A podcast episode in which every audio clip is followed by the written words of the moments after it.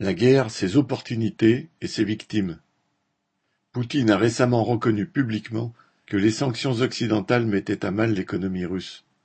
Sans doute pour contrebalancer cet aveu, les autorités russes ont publié le 30 mars des interviews et déclarations sur une industrie en plein essor, celle qui conçoit et produit des prothèses pour les invalides. À qui en douterait, la demande dans ce domaine a explosé depuis un peu plus d'un an, comme les bombes en Ukraine.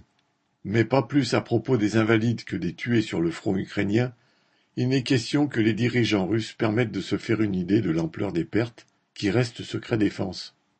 C'est tout juste si la vice-ministre de l'Industrie et du Commerce a indiqué que l'âge moyen des blessés revenant de l'opération militaire spéciale est de 27 ans.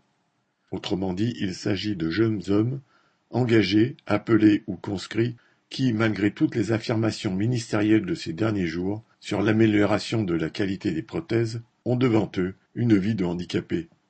Et ce n'est pas fini, la guerre non plus. Cela fait en tout cas les beaux jours des 250 sociétés de matériel paramédical dont les médias russes disent qu'elles tournent à plein rendement. Peut-être en écho à des plaintes bien réelles, mais dont les médias officiels ne disent rien, la vice-ministre de l'Industrie a certes concédé son inquiétude devant la qualité de certaines productions paramédicales russes.